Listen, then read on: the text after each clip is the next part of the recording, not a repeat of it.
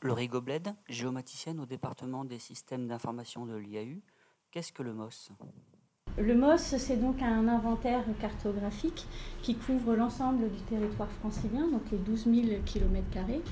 Euh, le MOS 2017 est donc le neuvième millésime de cette euh, couche d'information, puisque le MOS a été créé en 1982. Et ça nous permet, à travers les différentes campagnes, de pouvoir euh, suivre au plus près l'évolution de l'occupation du sol. Donc cette, cette couche d'information, cet inventaire cartographique, c'est le résultat d'une photo-interprétation. Donc en fait, le MOS, comme pour les autres campagnes précédentes, euh, c'est le résultat d'un vol qui a été fait sur l'ensemble de la région. Ensuite, on a tout un travail de création de l'orthophotographie, de photo-interprétation euh, de l'ensemble de ce résultat, avec un contrôle qualité qui, euh, à chaque campagne, gagne en, efficacité. Donc, c'est-à-dire que non seulement les photo-interprètes vont regarder un petit peu comment est-ce que ça a évolué, les principaux changements qu'il y a pu y avoir, mais ils le couplent également avec un ensemble de données complémentaires pour voir si effectivement euh, le changement qu'ils observent est effectif ou pas.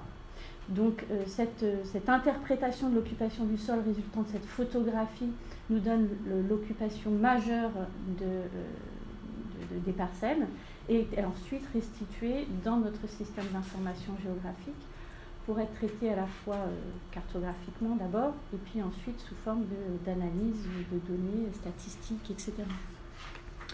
Donc euh, cette, cette, couche d'information euh, est relativement détaillée puisqu'elle nous permet d'avoir euh, les types d'occupation du sol jusqu'à 81 postes. Voilà, donc le MOS, c'est un outil unique. On est une des rares agences d'urbanisme en France à avoir un outil comme celui-là et qui a notamment un historique qui nous permet depuis près de 35 ans de suivre l'évolution de l'occupation du sol à des échelles très variées. Ça nous permet, euh, pour euh, dresser des portraits sur des territoires ou pour euh, analyser les mutations de l'occupation du sol, d'avoir un outil qui est assez précieux. Et c'est ce qu'on va vous livrer aujourd'hui avec les premiers grands chiffres que l'on a pu constater au niveau régional. Muriel Adam, architecte urbaniste à la mission planification de l'IAU. Quels sont les premiers résultats issus de l'analyse de la dernière campagne du mode d'occupation du sol de l'Île-de-France, le MOS 2017 Les premiers résultats de ce MOS 2017, déjà, c'est que ce MOS s'inscrit dans la continuité de la période précédente, qui est celle de 2008-2012. Et pourquoi dans la continuité? Parce qu'on avait déjà constaté la diminution de la consommation des espaces agricoles, naturels et forestiers dans cette période 2008-2012. Et euh, dans cette nouvelle période 2012-2017, la consommation des espaces naturels, agricoles et forestiers diminue. Cette consommation diminue. Il y a eu 590 hectares qui ont disparu en moyenne chaque année entre 2012 et 2017 contre 655 la période précédente.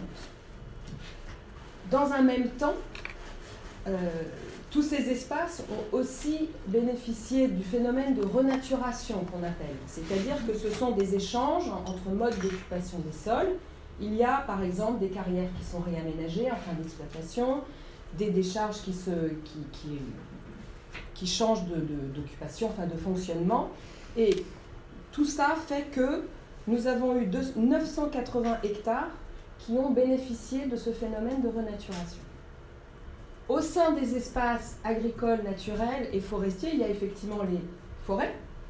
Et ces espaces boisés, eux, ils bénéficient d'une une dynamique d'apparition. C'est-à-dire que il y a eu des opérations de reboisement en grande couronne qui ont permis de gagner en espace forestier sur la région Île-de-France. Ensuite, a contrario, en zone dense, on a observé une baisse de ces espaces boisés de 24 hectares sur la période. Évidemment, on n'est pas sur les mêmes surfaces et l'apparition des espaces boisés en grande couronne compense de toute manière quantitativement toutes ces disparitions en zone dense. En effet miroir, donc on a une consommation des espaces naturels, agricoles et forestiers. En effet miroir, on a l'urbanisation qui est en grande majorité sur les espaces agricoles. Et cette urbanisation se poursuit également dans un rythme qui ralentit. Nous avons eu sur la période 2939 hectares d'espaces urbanisés qui sont apparus, ce qui correspond aux 590 hectares que je vous parlais tout à l'heure par an, multiplié par la période. Ces extensions urbaines, elles se concentrent autour des grandes villes de la Grande Couronne, et plus de la moitié de ces extensions.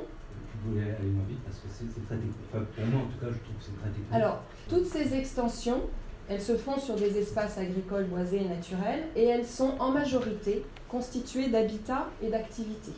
Elles représentent 166 hectares par an pour l'habitat et 135 hectares par an pour les activités économiques. En parallèle de ces extensions urbaines, on a les phénomènes de renouvellement urbain, c'est-à-dire l'urbain sur l'urbain, la ville sur la ville. On ne, on ne consomme pas d'espace ouvert, on reconstruit sur déjà des choses qui sont construites enfin, en urbain. C'est la première fois en Ile-de-France que le processus de renouvellement, la part de ce processus-là est supérieure à celui de l'extension. On est actuellement dans, euh, dans les politiques d'aménagement en région Île-de-France, on parle beaucoup d'intensification urbaine, de recyclage, de refaire la ville sur la ville. Voilà, on sent qu'on a cranté, là, on a une espèce de cran qui passe. On est en train de refaire du renouvellement plus que de l'extension urbaine. C'est plutôt une bonne nouvelle pour les espaces ouverts. Ça pose la question de l'aménagement au sein de la région Île-de-France. Thomas Cormier, urbaniste à la mission planification de l'IAU, nous propose trois focus sur l'évolution du sol en Île-de-France. Un premier sur l'implantation des activités logistiques, un deuxième sur l'évolution des espaces verts urbains et un troisième sur les grandes tendances départementales en matière d'évolution d'occupation du sol. Trois focus euh, qu'on va faire. Le premier sur les activités logistiques. Alors pourquoi on a choisi de traiter les activités logistiques C'est parce que elles revêtent une, pertinence particulière au regard de l'actualité. Euh, on sait que les activités logistiques, traditionnellement, s'implantent majoritairement en extension urbaine, donc elles produisent beaucoup de, consommation foncière, euh, que ces activités, euh, aujourd'hui, on est dans un contexte d'éviction de ces activités des espaces urbanisés, hein, donc il y a un phénomène de délocalisation en grande couronne et notamment en extension urbaine. Et puis également, on est dans un contexte d'accroissement des besoins hein, de manière générale en termes de logistique. Donc tous ces phénomènes font qu'on a voulu s'intéresser euh, de près à ce sujet. Et on, a pu constater en 2017 que les surfaces logistiques, elles représentent au niveau régional près de 1900 hectares, donc 1897 pour être précis. Euh, donc ce qui fait un poste assez, conséquent hein, sur, sur, sur, le territoire régional. Euh, des activités qui sont en augmentation depuis les années 2010, de 2000 pardon, assez fortement. Euh, et néanmoins, on constate, hein, en adéquation avec la tendance générale, une diminution de ce rythme d'apparition des activités logistiques. On a un net ralentissement de leurs apparitions euh, depuis 2012, un phénomène qui s'explique principalement par les effets encore présents de la crise économique de 2008, euh, et donc qui vont venir ralentir cette, cette dynamique d'apparition. Alors, il y a quand même des entrepôts logistiques qui continuent de se créer, il se crée, comme ça s'est fait depuis les années 2000, majoritairement le long des axes routiers, en extension urbaine et donc en grande couronne. Euh, et alors il y a un département qui polarise la majorité de ces, de ces nouvelles apparitions, c'est la Seine-et-Marne, puisque trois quarts des nouvelles apparitions entre 2012 et 2017 se sont implantées sur ce département. En petite couronne, à l'inverse, on observe que la surface dédiée aux entrepôts logistiques tend à diminuer. C'est-à-dire qu'il y a de moins en moins de surfaces dédiées à ces activités, dû notamment à la pression foncière qu'on constate en zone dense. Euh, donc pour vous donner un chiffre en, zone dense, donc petite couronne plus Paris, les activités logistiques représentent 486 hectares, soit à peu près un quart des activités logistiques totales franciliennes. Euh, et donc on constate que finalement on a besoin de ces activités en zone dense, hein, d'avoir des, espaces logistiques relais. On constate que cette dynamique n'est pas encore très perceptible pour le moment cette dynamique de retour dans l'espace urbain. Un deuxième focus maintenant sur les espaces verts urbains, euh, où on, a été surpris sur ce mode puisqu'on voit une bonne dynamique de création des espaces verts urbains. Alors à l'échelle régionale, ça représente 480 hectares créés sur les 5 ans. Euh, et on a constaté que le tiers de ces créations s'est réalisé en petite couronne, donc en zone dense. et cette dynamique de création était portée par des communes qui finalement étaient assez dynamiques d'un point de vue d'aménagement, d'urbanisme. Donc je peux vous donner des exemples. Alors, les départements des Hauts-de-Seine de la Seine-Saint-Denis ont bénéficié d'une dynamique importante puisque les deux tiers des créations en Petite Couronne et Paris s'est fait dans ces deux départements. Donc ils tirent un petit peu l'offre, l'offre actuelle et euh, donc quelques grandes villes à l'image de Saint-Ouen, Boulogne-Billancourt, ici les Moulineaux, ont vraiment tiré la nouvelle offre, notamment dans le cadre de, de ZAC, de, construction de logements assez importants. On peut penser euh, à la ZAC des Docks à Saint-Ouen, on peut penser euh, au Trapèze, la ZAC du Trapèze à Boulogne. Voilà, toutes ces opérations aujourd'hui tendent à nous montrer qu'on a mieux intégré la prise en compte de la place de la nature en milieu dense hein, et pour offrir aux habitants des, conditions euh, des conditions décentes d'espaces de, verts. Avant, on, avait on enregistrait des pertes euh, d'espaces verts urbains chaque année. Depuis 2012, on voit un renversement de cette situation et on arrive à avoir un solde positif sur ce territoire où finalement on a aussi euh, le, plus de pression urbaine et de, recyclage urbain. Alors un, dernier focus donc, sur les grandes tendances, quelques grandes tendances départementales pour montrer qu'il y a aussi quelques singularités hein, sur ce, nouveau mode d'occupation des sols.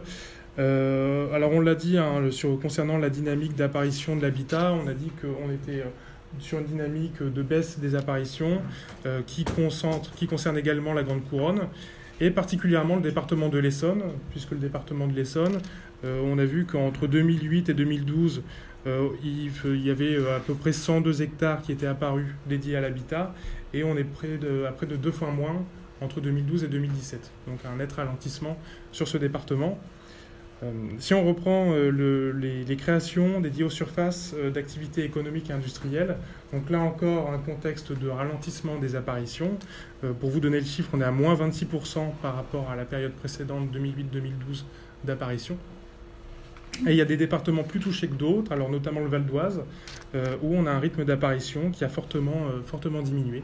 On n'est plus qu'à 9 hectares d'apparition par an en moyenne sur la période 2012 et 2017, contre 40 la période précédente. Et à l'inverse, il y a des départements qui, qui, euh, qui ont une, forte dynamique. C'est notamment le cas de la Seine-et-Marne, puisqu'on a une dynamique d'apparition des activités économiques en hausse de 70% par rapport à la période précédente, et on peut le relier notamment euh, aux activités logistiques dont on a parlé tout à l'heure. Euh, un cas particulier sur la zone dense, donc toujours en matière d'activités économiques et industrielles, on voit que les apparitions de, ces activités n'arrivent pas à compenser les disparitions. En conséquence, la zone dense, donc Paris et la Petite Couronne, perd chaque année euh, des surfaces liées aux activités économiques. Alors pour vous donner le chiffre, c'est en 5 ans, ce territoire a perdu 247 hectares, qui est assez conséquent, d'espace d'activité. Fouad Awada, directeur général de l'IAU, nous propose une synthèse des grandes évolutions constatées ces dernières années en matière d'occupation du sol en Ile-de-France. Moi, je retiens trois bonnes nouvelles euh, de, cette nouvelle campagne du, MOS en évolution par rapport au, précédent. C'est d'abord euh, le fait que nous sommes dans une accentuation d'une dynamique vertueuse qui est la baisse de la consommation d'espaces naturels, agricoles et forestiers. donc on n'est plus qu'à 590 hectares de consommation d'espace c'est un chiffre record. Euh, jamais l'Île-de-France, depuis qu'on mesure euh, justement la consommation, n'a aussi peu consommé d'espace naturel, agricole et forestier. Et pour vous donner une idée, vous savez qu'il se, dit souvent que tous les ans en France, on consomme l'équivalent d'un département français. Le chiffre qui circule sur la France entière, c'est 40 000 hectares. Et donc, le fait que l'Île-de-France ne consomme que 590 hectares veut dire contrairement à ce que intuitivement on peut penser, l'Île-de-France, qui fait 18% de la population, ne consomme que 1,5% de ce qui s'y est consommé France entière. 1,5%. C'est la vertu d'une région qui euh, est, sous contrôle depuis 1965, euh, depuis euh, le schéma de l'ouvrier, depuis les, différents schémas directeurs qui se sont succédés. C'est aussi une région qui bénéficie du fait que euh, les habitants acceptent euh, d'habiter dans de l'habitat collectif, ne, réclament pas tous euh, leur propre jardin, et donc de cette compacité qui fait sa puissance économique également. Donc 1,5% de la consommation France entière c'est vertueux et ça mérite d'être souligné. Et le fait que ça soit une accentuation mérite d'être souligné. La deuxième bonne nouvelle, c'est au moins le fait que les espaces verts urbains progressent en petite couronne. La petite couronne est déficitaire en espaces verts urbains, notamment la Seine-Saint-Denis. Donc quand il y a des espaces verts qui sont créés, qui sont ouverts au public, c'est quelque chose de très positif. Et donc euh, on ne peut que se réjouir de cette, bonne nouvelle. La troisième, c'est la, croissance sur la région entière des bois et forêts. Euh, nous sommes là aussi dans une dynamique plutôt vertueuse. Euh, c'est une, une, longue, une longue histoire, ça vient de la, notamment d'une réglementation de, nécessaire reboisement des, sites de carrière.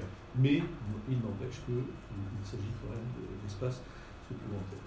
S'il faut apporter des bémols à ces bonnes nouvelles, c'est d'abord le regret que les espaces logistiques euh, disparaissent euh, en petite couronne, parce qu'on en a besoin pour les livraisons du dernier kilomètre. Il faut que la petite couronne maintienne absolument en son sein des espaces d'entrepôt, des espaces de manœuvre de camions qui puissent, euh, qui puissent livrer les marchandises. On ne peut pas tout renvoyer sur la grande couronne. Et la deuxième chose, c'est également, petite couronne, euh, le regret de voir les espaces boisés diminuer. Donc, globalement, c'est de ça que. c'est ce que nous retenons à ce stade, sachant que d'autres études viendront très certainement éclairer davantage tel ou tel aspect plus particulier des choses.